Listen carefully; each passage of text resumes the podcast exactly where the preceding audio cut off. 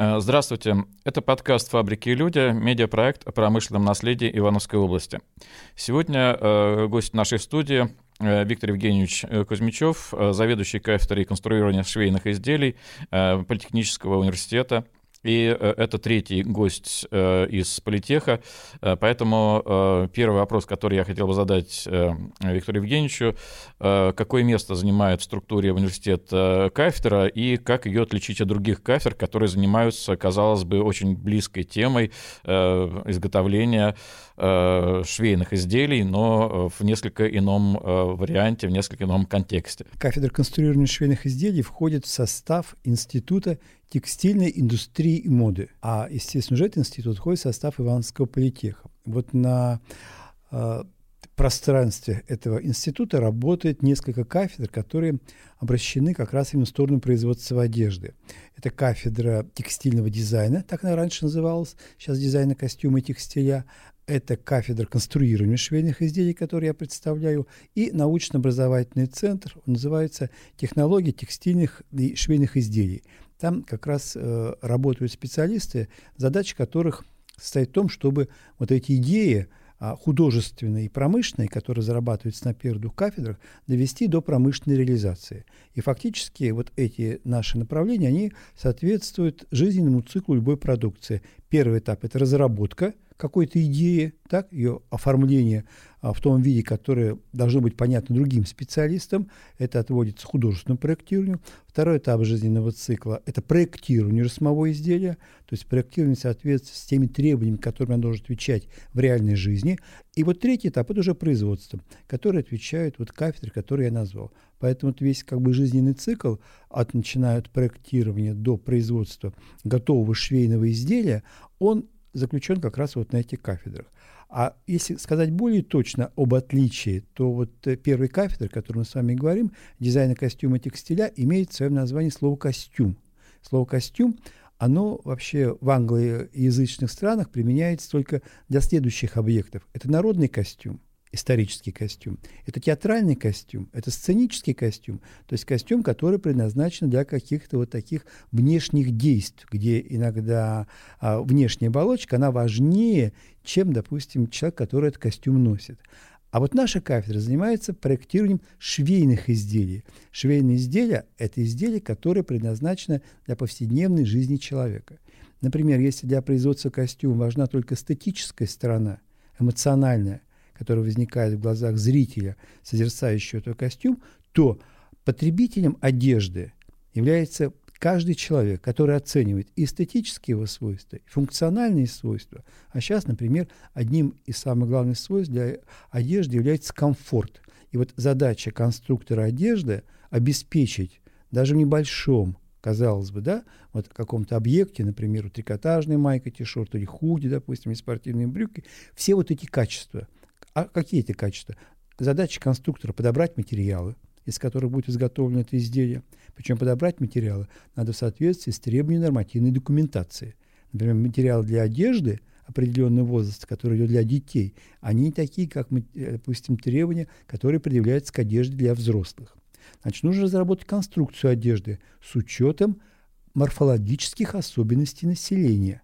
Причем какого населения? Это не обязательно индивидуальный человек, которого вы видите – и видите, допустим, особенности телосложения, тип, там, особенности, которые нужно учесть или подчеркнуть. А нужно изготовить одежду на человека, который вы не видите. Это так называемая типовая фигура, на которой работают все швейные предприятия. Что такое типовая фигура? Это какой-то набор цифр, да, которые характеризуют рост, обхват груди, обхват талии, особенности осанки, там, выступ живота, выступ, допустим, лопаток. И вот за этими цифрами конструктор должен увидеть, что прячется за человек. Наша, например, промышленность массовая выпускает женскую одежду от 80 до 132 размера. Представьте, что это такое, да, совершенно разные фигуры. Вот это задача практикующего конструктора. Причем конструктор работает в достаточно жестких условиях. Например, если потребитель, купив одежду, обнаружил, что одежда не соответствует его размерным признакам, он в ней себя чувствует некомфортно, он может обратиться в суд. На производителя театрального костюма Я не помню таких эпизодов, чтобы потребитель обращался когда-то в суд. Поэтому задача конструктора, она очень ответственная. Кроме того, конструктор непосредственно контактирует с технологом и швейным производством. Его задача, разработав конструкцию, запустить ее в производство.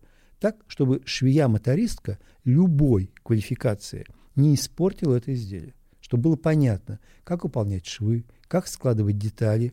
В конце концов, даже из скольких деталей состоит каждый изделие, это задача конструктора можно сделать, допустим, например, вот спецодежда, очень сложная, например, вот для зимних условий, там в состав этого комплекта, допустим, куртка и брюки, входит около 200 деталей. Представьте, 200 деталей, причем из разных материалов. Нужно определить их размер, как они будут собираться. Так что в конечном итоге это получилось хорошее, красивое изделие, и чтобы это изделие выполняло свою функцию. Это вот я рассказал как бы э, техническую сторону. Поэтому принципиальное отличие Костюм – это один экземпляр. Одежда – это тысяча, а даже, может быть, несколько тысяч экземпляров, которые будут носить самые разные потребители в самых разных условиях. Вот у нас есть очень хорошие слова, э, классика – это Ив Сен-Лорана, которому все поклоняемся, ну, потому что действительно талантливый человек. Вот он в конце своей жизни сказал, он сделал очень много открытий в мире моды, высокой моды. Изменил вообще образ женщины, одел ее мужской костюм, там стиль сафари, русский стиль стал пропагандировать на Западе.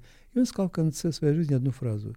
«Единственное, о чем я жалею, что я не создал джинсы». Вот вам пример высокое творчество Сен-Лорана, которым все восхищаются, аплодируют до сих пор, и обычные джинсы, которые вот вы тоже видите, у них сидите, носите в жизни, который создал обычный конструктор. Если э, это попытаться перефразировать, то э, в советское время был инт-пошив, э, которым занимались частные портные, и э, были дома моды, которые создавали э, проекты э, линеек одежды для широкого потребителя. И, насколько мне известно, э, с ваших слов, э, в нашем городе существовало существовало даже два э, дома моделей. Один, скажем так, э, э, настоящий дом моделей и один студенческий дом моделей. Расскажите, пожалуйста, вот как они появились, насколько они отражали тот эм, состав квалифицированных специалистов, которые существовали в нашем городе, и какую роль сыграли и в развитии тогда еще текстильного института, и в развитии в целом индустрии моды в нашей стране? Очень хороший вопрос от вас, как от историка. Почему? Потому что история текстильной промышленности нашего города, нашей области, она изучена и она расписана. Мы буквально по годам знаем, кто первым, допустим, начал печатать э, на, на ситцах э, вот какие-то виды рисунков, например, да, кто первым запустил какую-то интересную фабрику. А вот что касается швейной промышленности, то это, большому счету, вообще-то белое пятно – то есть историей швейной промышленности в нашем городе и области практически никто не занимался. После Великой Отечественной войны вся швейная промышленность, она находилась в рамках так называемого местпрома. То есть это была местная промышленность, которая выполняла достаточно такую простую функцию, обеспечивала вот э, население Ивановской области какой-то продукцией. Это, конечно, комплекты постельного белья, это были простейшие виды одежды. А потом, когда стали расти потребности советского человека, стали создаваться крупные фабрики. Вот такими фабриками у нас, допустим, являлась э, швейная фабрика Айвенга, это крупная очень была фабрика. Это вторая швейная фабрика на проспекте Строителей. А вот мое детство, оно прошло на площади Пушкина – там мы жили, был такой там заливной переулочек, и там вот за забором была вот как раз эта фабрика Местпрома. Я очень хорошо помню с детских лет, как вот эти женщины шили достаточно простой, такие вот простой ассортимент одежды. Это я зачем говорю? То есть стали расти потребности, одежда стала гораздо сложнее, оказалось, что специалистов не хватает. И вот уровень дизайна говоря современным языком, он был недостаточным. И вот как раз создание вот Ивановского дома моделей – это служила какой цели? Поскольку очень многие предприятия в городе выпускали отличного качества и сатины, и ситцы, а основное назначение – это была женская одежда, так называемый легкий плательный ассортимент. Вот этот дом модели, он находился э, на улице Демидова, он как раз и занимался пропагандой ивановских тканей, то есть фактически завершал эту цепочку – потому что из этих тканей можно бы шить только одежду. И вот разрабатывая эти очень интересные модели одежды, вот Ивановский дом модель направлял их предприятиям, которые занимались их тиражированием. у нас, был, у нас была специализация домов моделей, которые работали в Советском Союзе. Например, Горьковский дом моделей тоже очень мощный. Он занимался верхней одеждой. Так? А вот Ивановский дом моделей занимался только вот таким легким ассортиментом. И вот был такой очень большой интерес к, к моделированию. И Второй дом модели, как вы правильно назвали, он носил название «Студенческий», он был создан вот, в Ивановском текстильном институте имени Михаила Васильевича Фрунзе.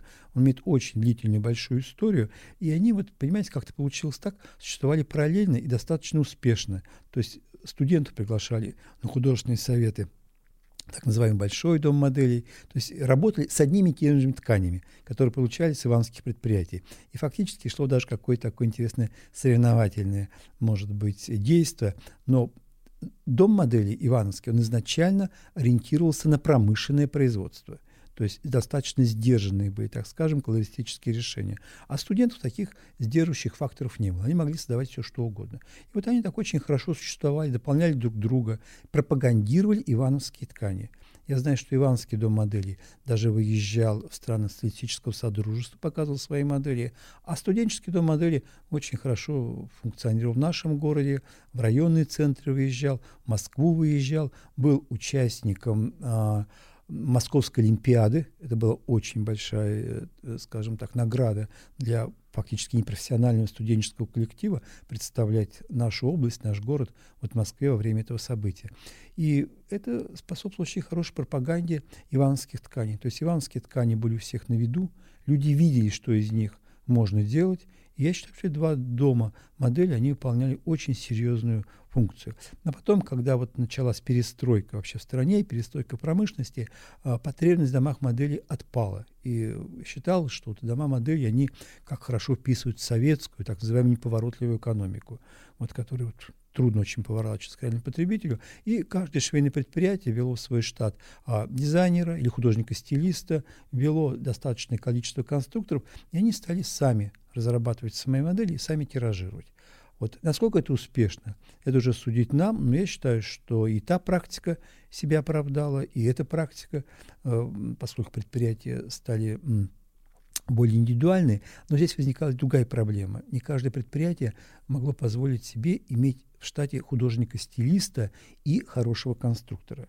И вот э, это как бы вторая сторона вот этой самостоятельности, то есть качество дизайна, оно уже не всегда соответствовало тем требованиям и той планке, которая была поднята вот Ивановским домом модели. Ну, потому что работают люди-профессионалы, хорошо подготовленные, которые хорошо ориентируются и в модных тенденциях, э, следят за потребностями рынка и знают, что потреб, востребовано на рынке. Но вот сейчас мы живем в таких условиях, что у нас в стране нет ни одного дома моделей. Закрылся дом моделей в Москве на Кузнецком мосту, закрылся дом моделей в Нижнем Новгороде, закрылся дом моделей в Санкт-Петербурге. Очень сильные дома моделей были а, в прибалтийских республиках, их тоже не стало. Поэтому сейчас у нас такой, как бы сказать, локальный местечковый дизайн, который, к большому счету, должен как-то способствовать вот, э, а, восстановлению вот наших культурных кодов, вот местных каких-то интересных находок. Таких условиях примерно мы сейчас так и существуем. Спасибо, очень интересно. Но вот э, если проецировать э, э, существование студенческого дома моделей наряду с, э, скажем так, обычным домом моделей, э, то напрашивается такая гипотеза, что студенческий дом моделей — это своего рода экспериментальная площадка для э, того, чтобы вносить что-то новое. И, вспоминая советское время, я должен сказать, что я думаю, что среди наших слушателей наверняка есть немало тех, кто не помнит советское время. Это это было время, когда э, выпускалась достаточно однообразная, однотипная одежда, и в первую очередь я говорю, собственно, не о женской одежде, хотя к ней это относится, я думаю, тоже, а э, к мужским костюмам, которые как раз выпускала э, фабрика Ленинского комсомола, которая затем стала вот э, фабрика Эвенга. Э, но между тем э, мужчины тоже ориентируются на моду, и в э, мужском костюме, костюме тоже происходили изменения, то есть то в моде были были двубортные костюмы, то однобортные, то с тремя пуговицами, то с двумя пуговицами.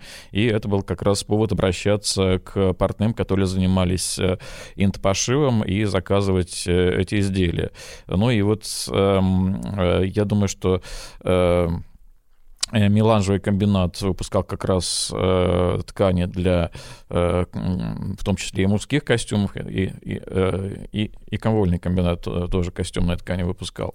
Э, и вот э, этот э, тренд, он показывает, да, и э, вот э, сейчас мы можем сказать, что эти фабрики э, обанкротились, что мужские костюмы э, по большому счету ушли э, на периферию э, моды, их э, носят э, очень немногие мужчины, э, мужчины, которые э, работают в бизнесе, тоже далеко не все мужчины, занятые бизнесом, ориентированы на этот вид одежды, и это чиновники, бюрократия, который дресс-код не позволяет ходить в чем-то ином, ну, по крайней мере, кроме пятницы.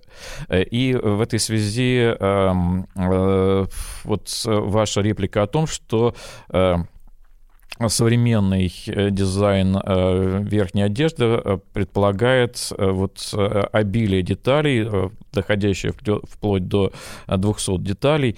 Вот если говорить о навыках обучения, современная востребованная одежда, она сложнее той, что была какое-то время назад, вот тут же такой классический мужской костюм, и как это проявляется в процессе подготовки на вашей кафедре, э, как это э, происходит в взаимоотношениях, собственно, с заказчиками, тот, кто ориентируется на спортивную одежду, ну, возможно, на рабочую одежду. А я только добавлю, что у нас осталось в городе швейное предприятие, которое называется «Ланцелот», и которое пускает мужские костюмы. И туда, кстати, ушли работать а работники вот за крышу со предприятия «Айвенга». То есть лицо Иванова – это не только комплекты постельного белья, это еще все-таки и качественные, я бы сказал, мужские костюмы. Да, анцелот уцелел и, к счастью, существует, это замечательно. Вот вы очень интересный, правильно задали вопрос о том, что было раньше и то, что происходит сейчас. Э, конечно, раньше одежда была гораздо сложнее, и она требовала больше а, профессиональных навыков. Почему? Ну, во-первых, было ограничения в а, используемом швейном оборудовании. То есть не было такого разнообразия швейных машин универсального и специального назначения. А что значит недостаток швейного оборудования? Значит, для того, чтобы изготовить тот же костюм, нужны были навыки, которые тот же а, портной или швея должны делать руками.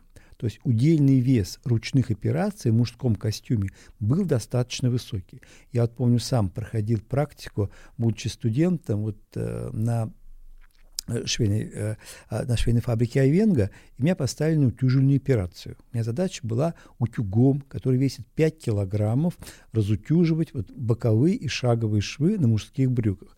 Я помню, первый день пришел, я во-первых, очень устал. Я пришел домой измученный, и сделал я, как сейчас помню, всего лишь только 150 единиц. И своей соседке, работнице, да, вот придя следующей на работу, говорю, я сделал только 150 единиц. Она подняла голову от швейной машины и сказала, когда тебя не было, я делал 300 единиц и выполнял еще одну операцию. Я хочу сказать, что даже я, мужчина, мне было достаточно тяжело. То есть доля ручного труда была просто огромная. Сейчас ситуация совершенно другая. Если, допустим, вы захотите производить, условно говоря, джинсы, вам уже не нужно бегать и искать оборудование для производства джинсов. Вы покупаете целый комплект. И в этом комплекте уже предусмотрены все технологические операции, которые необходимы для изготовления джинсов. Точно так же для мужского пиджака – это есть и швейное оборудование, есть и прессовое оборудование, это оборудование для придания окончательного вида. То есть в настоящее время машиностроение технологии шагнули так далеко, что многие уже вопросы, связанные с конструированием, они решены. Ну, например, есть шаблоны для обтачивания деталей клапанов клапан деталь мужского костюма, который в кармане есть, да, вот если раньше вы бы взяли бы э, линейку, взяли бы карандаш, стали бы этот, клапан рисовать, думать, как чего, а сейчас уже готовы шаблоны. То есть сейчас уже прошел процесс унификации. Это первый момент. Второй момент, значительно стали легче все материалы, которые мы носим. Мужской пиджак того времени и мужской пиджак и настоящего времени – это, как говорится, две, два объекта, которые имеют совершенно другую разную массу. Современный пиджак очень легкий, он используется, для него изготовления используются очень современные материалы, так называемые а, супер 100, 110, 120, 130, это э, длина а, а, э, нити, с которой изготовлена, и пряжи, с которой изготовлена ткань, и вот сколько надо ее километров, чтобы она весила 1 килограмм. То есть понимаете, какие очень, лег, лег, очень легкая пряжа. Поэтому процесс изготовления стал гораздо проще, он продуман уже. То есть мы уже знаем, какие требования должны быть костюмы. И, соответственно, доля ручного труда уменьшается, доля конструктора, она сводится э, только к наполнению часто вот какого-то э, вида одежды уже какими-то деталями, которые придают ему вот окончательный внешний вид. Появилось понятие, которого раньше никогда не было, которое называется добавленный дизайн. Что такое добавленный дизайн? Изначально понимаем под дизайном это процесс, когда человек, ну, условно, за компьютером или с листом бумаги, вот что-то там чертит, что такое новое придумывает. А сейчас немножко другой подход. Есть база, линейка, так, э, допустим, э, тот же пиджак, те же брюки, тоже, допустим, женское пальто, тоже платье с очень хорошей посадкой, с хорошей эргономикой. И уже в самом конце добавляются какие-то детали на поверхности, которые придают ему какую-то определенную уникальность, отличают его от других.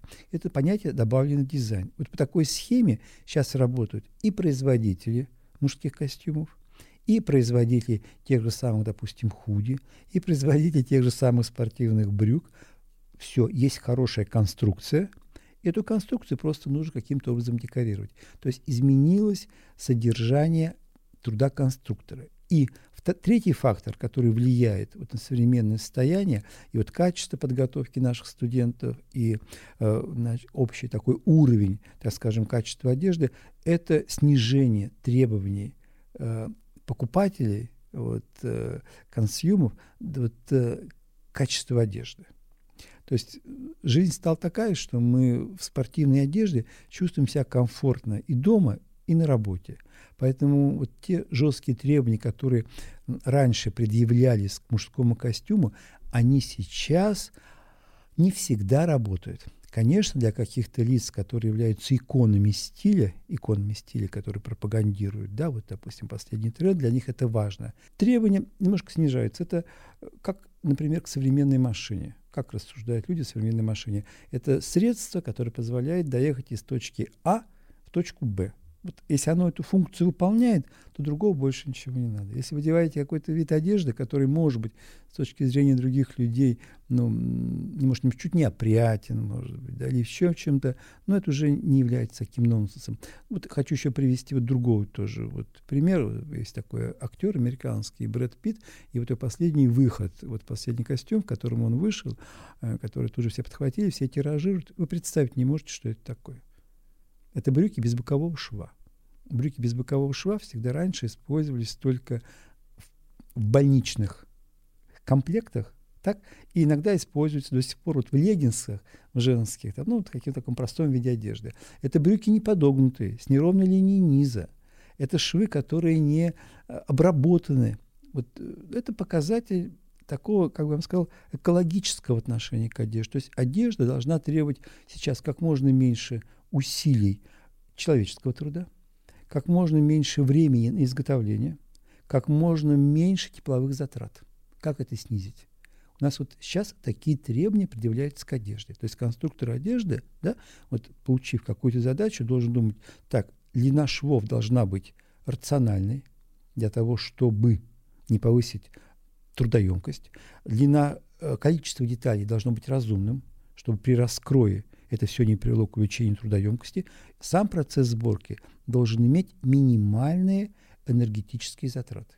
Вот только таким путем мы можем как-то уменьшить вот негативное воздействие на окружающую среду через конструкцию одежды. Э, у меня э, было несколько заготовленных вопросов, и вот э, ваш рассказ, он немного корректировал то, что я хотел бы спросить, но в целом эм, эти все вопросы остались. Вот к последнему тезису о том, что эм, предполагается некая минимизация эм, участия, по большому счету, конструкторов одежды в процессе его изготовления.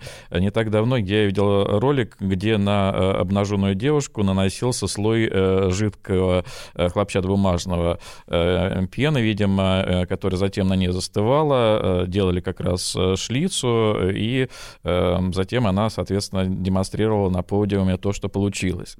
И эм, переношу вот эту, этот сюжет в контекст э, нашего города, э, планов по созданию э, кластера на основе Большой Ивановской мануфактуры, где одним из направлений, из направлений будет эм, новые материалы. И вот э, говоря о новых материалах, э, здесь э, напрашивается, соответственно, вопрос о неких, эм, ну, иногда технологических, иногда, видимо, все-таки научных разработках, разработках того, как с этими материалами нужно работать, в том числе и конструкторам одежды. Эм, понятно, я думаю, всем, что эм, материалы, из которых сейчас шьют одежду, то, о чем вы рассказывали, стало Э, ну, если не принципиально новый, то, по крайней мере, э, совершенно иной, чем, э, ну, буквально, я думаю, там лет 10, 20, ну и тем более 30 назад. И, и вот эм, э, очевидно, что для новых э, тканей нужны и новые нитки для того, чтобы они э, могли э, правильно сшивать э, швы там, где швы э, предполагаются. Ну и есть, безусловно, некие там бесшов, бесшовные технологии, я так предполагаю. Э, вот эм, э, в этом смысле э, в Ивановском политехе есть какие-то э, научные разработки, какие-то э, прорывные э, идеи э, и патенты, касающихся новых технологий. Так, это как в театре, надо взять паузу, да, чтобы осмыслить это ответить. Я знаю, что такую работу достаточно успешно проводят а, в Институте химии растворов. Они вот занимаются как раз разработкой перспективных материалов. Э, какой материал считается перспективным? Например, тот, э, который получают из материалов, которые раньше, допустим, не использовали для изготовления похожего материала. Вот, например, разработка, связанная э, с катонизацией льна да? Мы привыкли, что лен всегда используется в том виде, как он поступает после льноперерабатывающих заводов, а вот, допустим, канонизированный лен, да, он по длине короче, э, чем там, обычный, и вот тоже его заложить в а, в структуру ткани, заложить в пряжи тоже очень серьезная технологическая задача.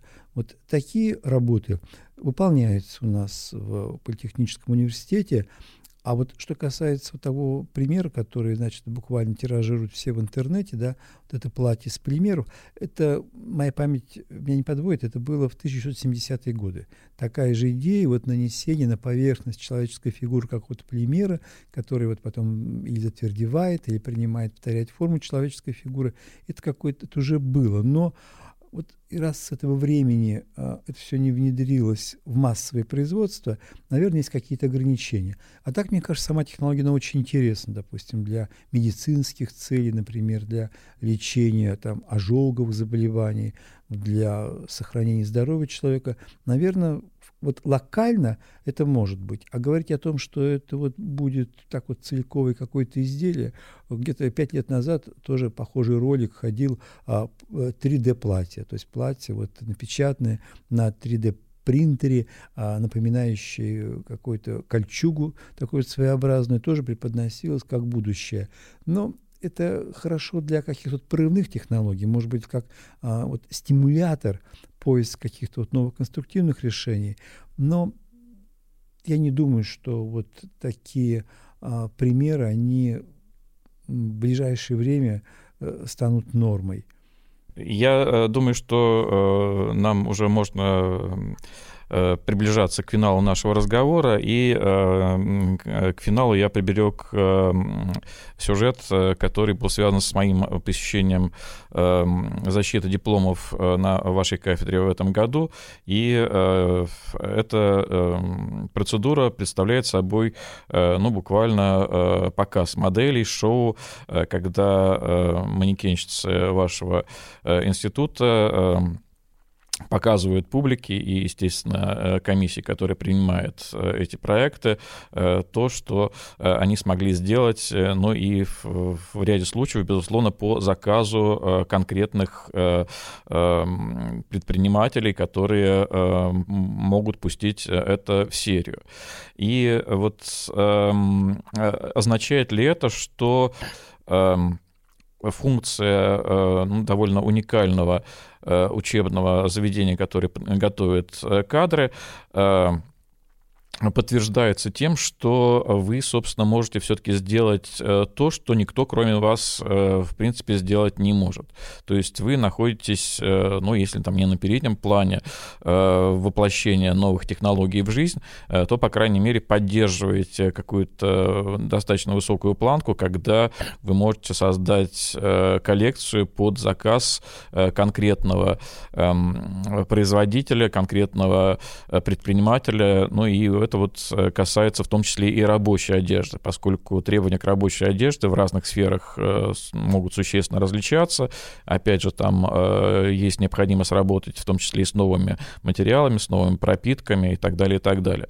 То есть вот это э, вот э, э, шоу защиты дипломных работ, является ли это подтверждением того, что кадры, которые готовит ваша кафедра, ну, по крайней мере, в обозримом будущем по-прежнему будут востребованы, и вы, сможете, вы готовите тех людей, которые в состоянии работать не только с, тем, с теми материалами, с, тем, эм, с, те, с теми заказами, которые есть сегодня, но и они смогут адаптироваться к рынку, если он будет меняться.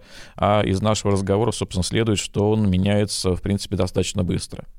Да, мне очень хотелось бы думать, что кадры, которые мы готовим, они и в будущем будут э, нести вот те инновационные идеи, те решения, которые мы закладываем в головы студентов.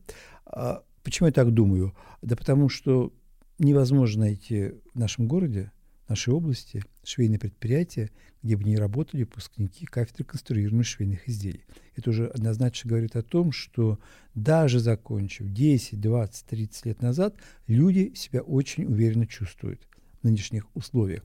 Почему они уверенно себя чувствуют? Я считаю, что подготовка, которую мы закладываем, и которую, компетенции, которые даем студентам, она, конечно, отвечает требованиям сегодняшнего времени. Во-первых, у нас очень широкий ассортимент одежды, который изучают наши студенты. Вот посмотрите, детская одежда, женская одежда, мужская одежда, специальная одежда. В этом году мы ввели вечерние свадебные платья, ввели, ввели исторический костюм. То есть вот даже перечень вот этих видов изделий говорит о том, что они все могут найти себе работу на тех предприятиях, которые есть в нашей области. У нас, допустим, сейчас вот трикотаж – это просто вот номер один, да, трикотажные полотна. У нас есть такая дисциплина проектирования фирменной одежды с трикотажа. То есть студенты получают необходимые компетенции. Дальше, требования к современному конструктору такие, чтобы выполнить свою работу в кратчайшее время.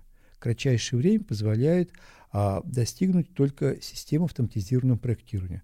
Наши студенты изучают системы и плоскостного проектирования, когда на плоскости строят чертеж, и изучают систему трехмерного проектирования, когда вот этот плоский чертеж, он уже визуализируется, допустим, на виртуальном двойнике фигуры и там э, декорируется, значит, э, каким угодно способом, пожалуйста, твори все, что хочешь. То есть студенты тоже этому обучаются. Кроме того, наша такая сильная сторона, что студенты а, знают, как подготовить комплект лекал на конкретный вид одежды. А комплект лекал – это квинтэссенция знания и художника-стилиста, и технолога, и э, конфекционера, и самого конструктора. То есть вот масс, когда раньше были защиты, вот в этом году вы не видели, у нас каждый студент после показа коллекции выходил, держал в руке бумажный комплект лекал, вот который как парус колыхался, и вот там можно было при желании увидеть, сколько там самых разных деталей. Вот я считаю, что как-то хорошо сочетаются вот это и традиционные а, прием обучения, традиционному конструированию, и вот эти инновационные решения. Ну, вот, конечно, вы правильно заметили, что многие коллекции, которые мы делаем, они предназначены для промышленных предприятий. Почему? Ну, потому что это дает студенту возможность почувствовать э, правильность, проверить правильность своих компетенций.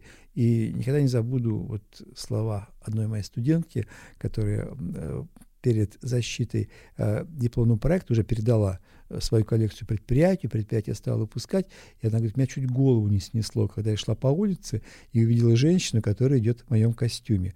Вот представьте, что значит для студента увидеть одежду массового производства, не единичную, которая была выпущена на предприятие. Ну, а это требование современного времени. Мы живем в нашем городе. Так мы знаем нужды нашего города. Мы знаем, что люди, которые организуют работу швейных предприятий, средних и малых, они и думают еще о тех людях, которые приходят. Они должны обеспечить их зарплатой, хорошими социальными условиями. И, конечно, успех любого швейного предприятия, он зависит от того, а что оно выпускает. Качественную, некачественную, востребованную, невостребованную продукцию. Кто определяет?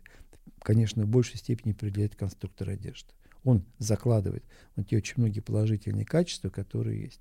И чтобы не говорили там про ивановскую одежду, какие бы там анекдоты не рассказывали, что вот э, ивановский трикотаж это вот синоним какой-то вот, ну, не очень качественной одежды, это не совсем правильно. Это все распродается, это все носится людьми. И люди счастливы.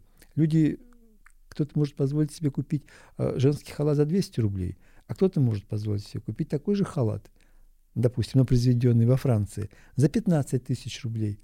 И, честно говоря, надо еще поносить кто-то другой, чтобы понять разницу, в каком себя женщина чувствует лучше. Поэтому одежда нужна самого разного качества, потому что очень большое количество потребителей. И вот задача как раз конструктора вот очень себя быстро адаптировать тем требованиям, которые предъявляет производство, и в конечном итоге потребитель. Да? Можно взять, допустим, 3 метра ткани, условно говорю, корпеть над этими тремя метрами два месяца, и потом выдать такое, что никому не нужно. А можно из этих, да, тоже самых трех метров, сделать такие модели одежды, которые будут уходить на улет, которые удобны, рациональная цена, рациональный, так скажем, э, есть сейчас такое понятие, экологичный внешний вид. Ведь можно навязывать, допустим, потребителю каждый сезон какой-то модный цвет и прямо пропагандировать. Сегодня ходи в фиолетовом, завтра ходи в зеленом, на следующий год ходи в желтом. Ну, это уже все прошлое. То есть уже даже модные бренды, они очень тактично к этому подходят. То есть есть приходящие сезоны. То есть не надо современного потребителя заставлять постоянно покупай, покупай, покупай. Надо дать им возможность носить полюбившуюся ему вещь как можно долго. Это будет полезно и для окружающей среды. Это, может быть, не совсем будет полезно для производителя, потому что он заинтересован постоянной продаже своих товаров. Но задача конструктора как раз увидеть вот эти тенденции, их учесть в своей повседневной работе. А, большое спасибо, Виктор Евгеньевич. Э, ну и я э, в завершении нашего разговора и, собственно, в завершении проекта э, подкастов этого сезона проекта «Фабрики и люди» должен сказать, что действительно наш город меняется.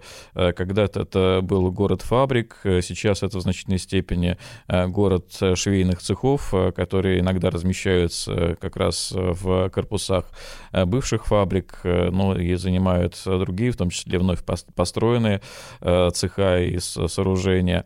И э, это, опять же, ждет своих э, исследователей, исследователей историков в будущем, которые поймут, каким образом произошла трансформация в сфере текстильной индустрии, поскольку текстильная индустрия это не только производство пряжи, полотен и готовых изделий, но это теперь уже значительный сегмент, в том числе в нашей области, занимает как раз трикотажное полотно, которое, о котором вы только сказали, и, соответственно, производство из разных типов тканей и в том числе трикотажных изделий, которые востребованы на рынке.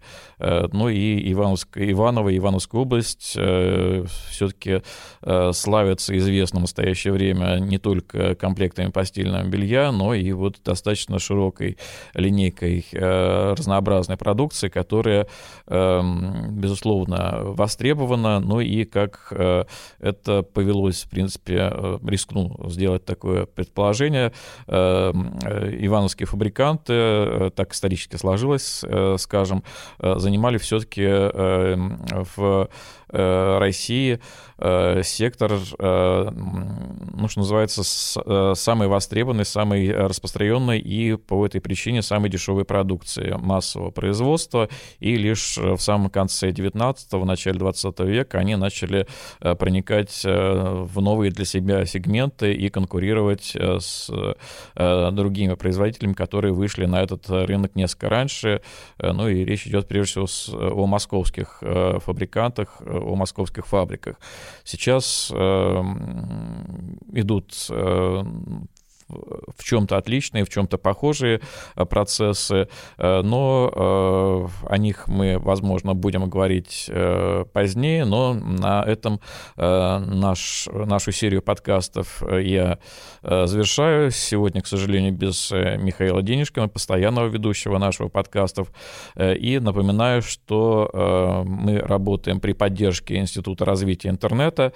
Спасибо. Слушайте те шесть подкастов, которые мы успели записать в этом сезоне. Всего доброго. До свидания. thank you